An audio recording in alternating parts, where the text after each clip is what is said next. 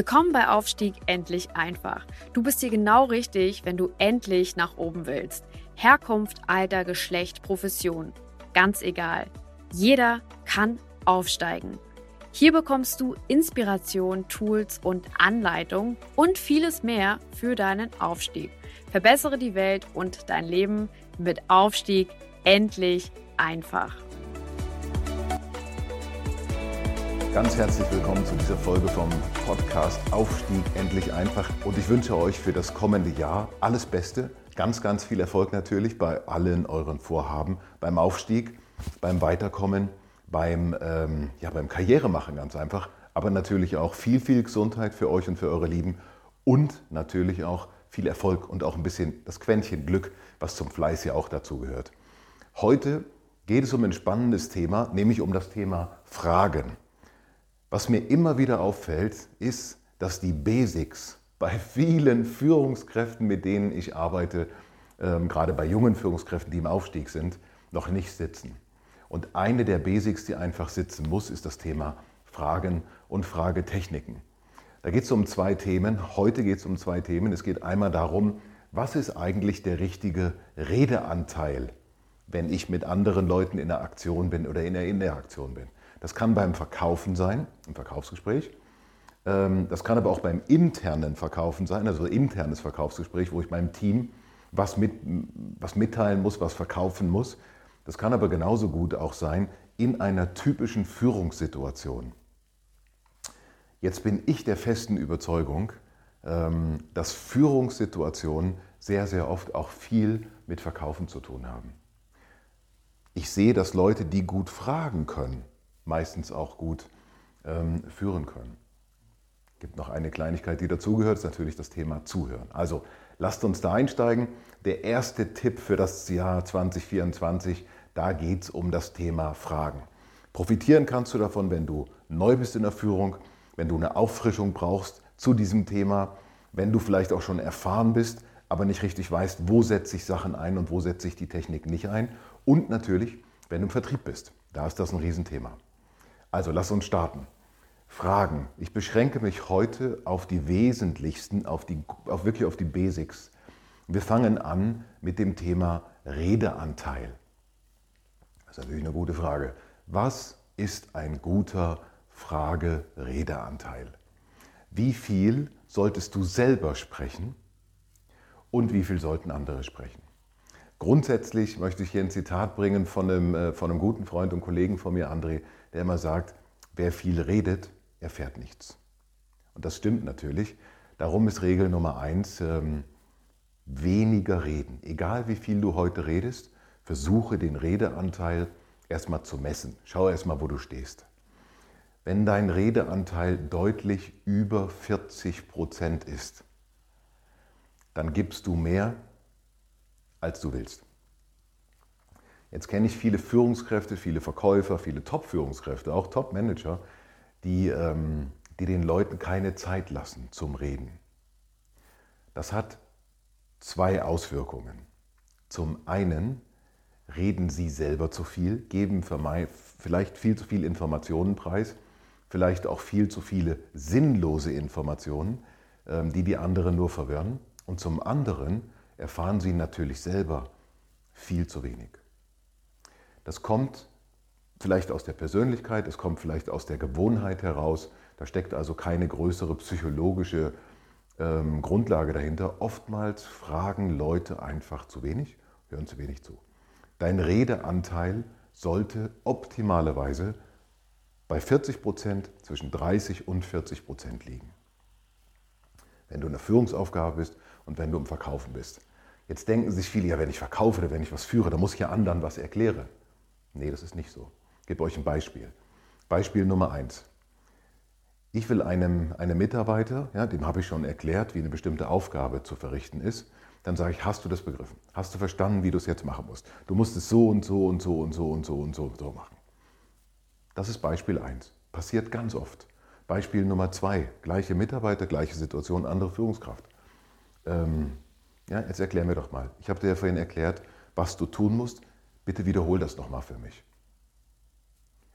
Und jetzt erklären wir mal, warum ist das so? Jetzt guck, sag mir mal, was vielleicht noch nicht so gut funktioniert. Wer über Fragen führt, führt besser. Redeanteil, erster Input für heute, versuch den Redeanteil zwischen 30 und 40 Prozent zu halten. Führe deine Mitarbeiter, aber führe auch deine Kunden stärker über Fragen. Jetzt natürlich die Frage, ja, welche Fragen gibt es denn? Also es gibt natürlich hm, viele, viele Fragetechniken.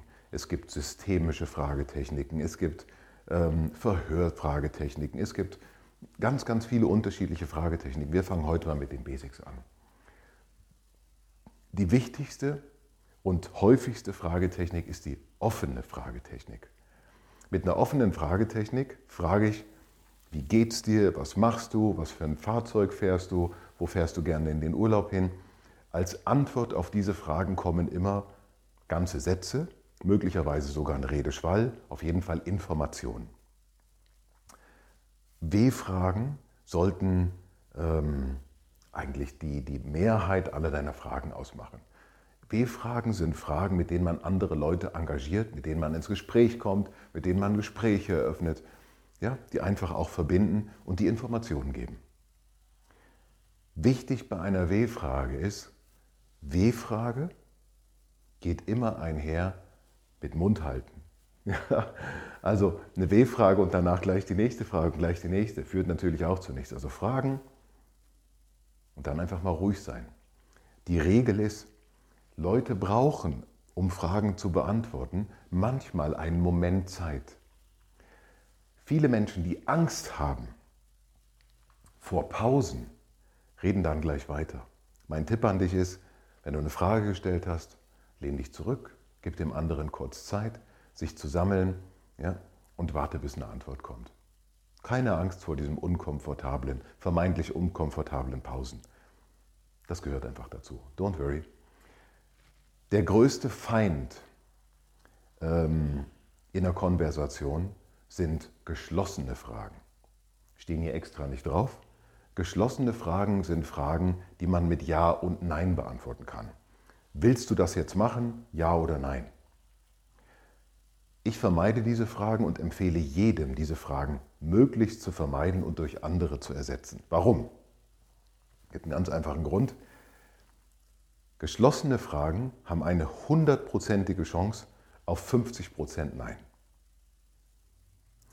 Ja, du hast immer 50% Chance auf Nein, auf eine negative Antwort. Wenn du die gleiche Frage anders stellen würdest, würden deine Chancen von 50% ähm, auf, auf ein Ja auf 70 Prozent steigen. Oder sogar auf über 90 Prozent. Jetzt ist meine Frage, was ist dir lieber? Eine 50-prozentige Chance auf ein Jahr, eine 70 oder 90-prozentige Chance auf ein Jahr? Das ist ganz klar.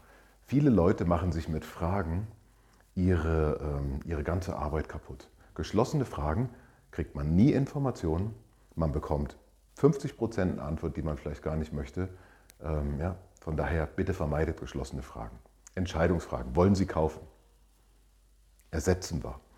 Und zwar ersetzen wir das mit der zweiten Fragetechnik, mit der Alternativfragetechnik.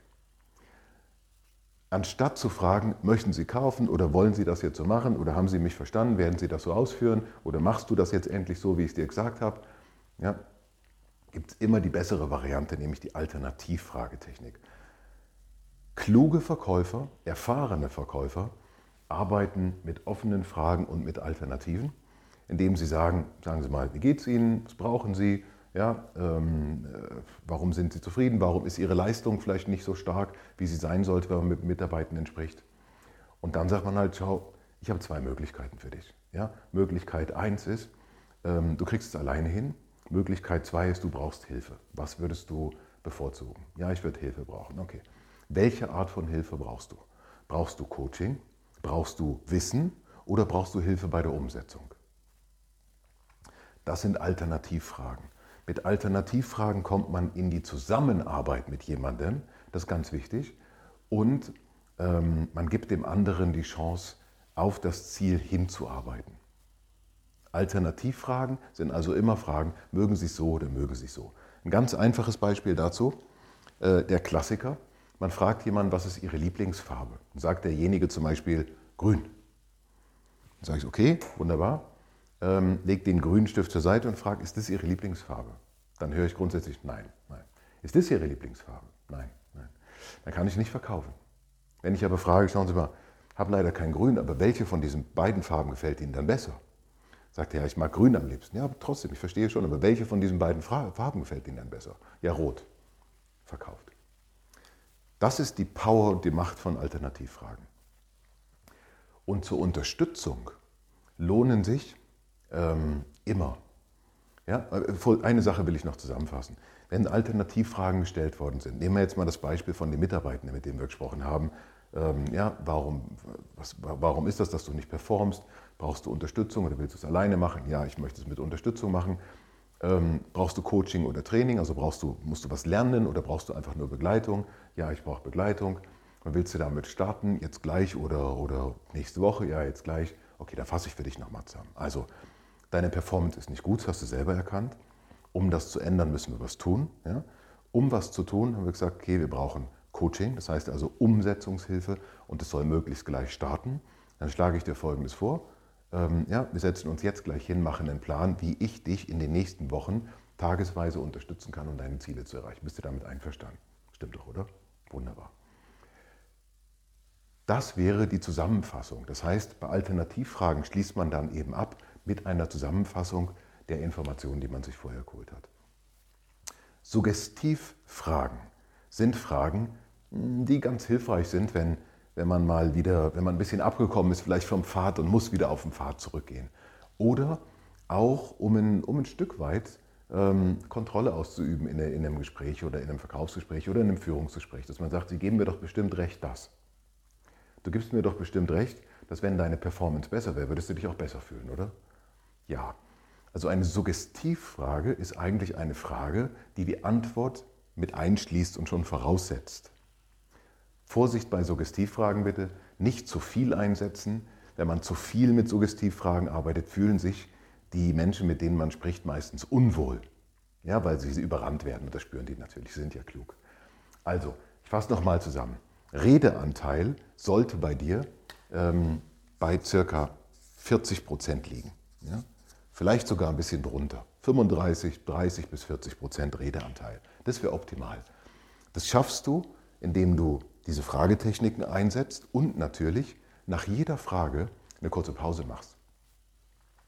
Und dann gibt es noch einen ganz, ganz wichtigen Tipp zum Schluss. Ähm, wenn du in ein Gespräch gehst, ist egal, ob du digital arbeitest oder, oder noch mit Papier, wenn du in ein Gespräch gehst, solltest du unbedingt jede, jede Frage, die du hast, auch jede Antwort in kurzen Notizen mitschreiben, damit du am Schluss in der Lage bist, zusammenzufassen. Denn denk dran, wer viele Menschen hat und wer mit vielen Menschen zu tun hat, der führt viele Gespräche und die Chance, dass man da mal was vergisst, die ist doch relativ groß. Mit diesen Tipps bin ich mir sicher, kannst du deine Karriere ein Stück weit boosten. Wir gehen in der Zukunft noch in andere Fragetechniken rein. Wir gehen noch ein bisschen stärker da rein. Wir gehen auch noch in Abschlusstechniken rein. Wie kriege ich Commitment von meinem Mitarbeiter? Wie hole ich mir Commitment von meinem Mitarbeiter? Und das wird das Thema in der nächsten Folge sein. Ich wünsche dir richtig viel Erfolg. Bitte komm auf mich zu. Ja? Komm mit Fragen, bitte like, bitte ähm, ja, verteile das weiter, empfehle mich. Ich freue mich sehr, wenn du mit mir in Kontakt kommst und Fragen an mich hast, beantworte dir die, die sehr, sehr gerne. Also ganz viel Erfolg 2024, guten Start, guten Kickoff ähm, in der zweiten Woche und äh, viel Spaß und viel Erfolg.